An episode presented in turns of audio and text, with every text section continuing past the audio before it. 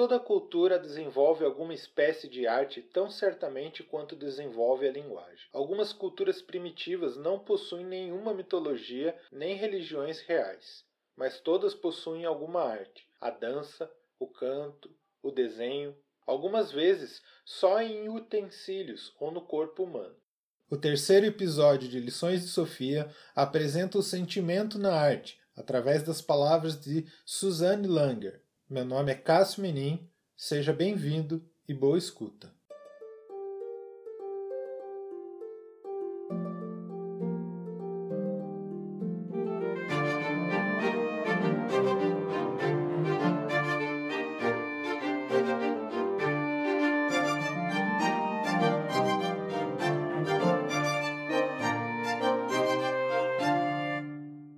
A diversidade em nossa cultura está associada à evolução das formas e modos de como nos expressamos, tanto através das artes quanto da linguagem.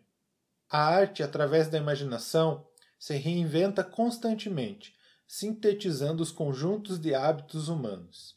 Nas palavras de Suzanne, a arte é, na verdade, a ponta de lança do desenvolvimento humano, social e individual.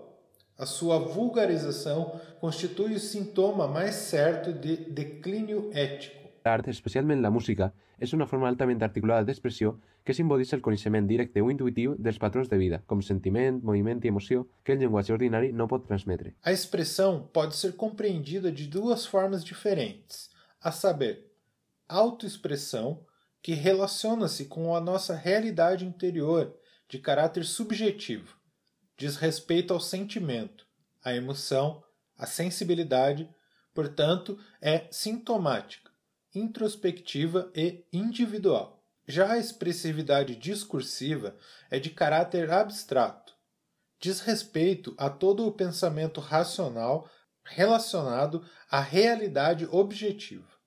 É lógica conceitual, tal como são a linguagem e a matemática, por exemplo. L'art, especialment la música, és una forma altament articulada d'expressió que simbolitza el coneixement directe o intuitiu dels patrons de vida, com sentiment, moviment i emoció, que el llenguatge ordinari no pot transmetre. Para Suzanne, a real natureza das percepções sensoriais está além da delimitação conceitual do simbolismo lógico-discursivo. A arte é capaz de mexer com as faculdades perceptivas dos seres humanos, de forma complexa. A arte é uma tentativa de descrever simbolicamente os sentimentos, uma vez que estes não podem ser representados ou convencionados como outros símbolos comuns. Portanto, as percepções sensoriais, emocionais e sentimentais são quem captam as expressões produzidas nas manifestações artísticas. A arte, especialment la música, és una forma altament articulada d'expressió que simbolitza el coneixement directe o intuitiu dels patrons de vida, com sentiment, moviment i emoció, que el llenguatge ordinari no pot transmetre. É desta forma, segundo Suzanne, que artistas assumem o papel de transportar as expressões subjetivas à realidade objetiva. Nas palavras da autora, a função primordial da arte é objetivar o sentimento de modo que possamos contemplá-lo e entendê-lo. É a formulação da chamada experiência interior que é impossível atingir pelo pensamento discursivo, dado que suas formas são incomensuráveis com as formas da linguagem e de todos os seus derivativos.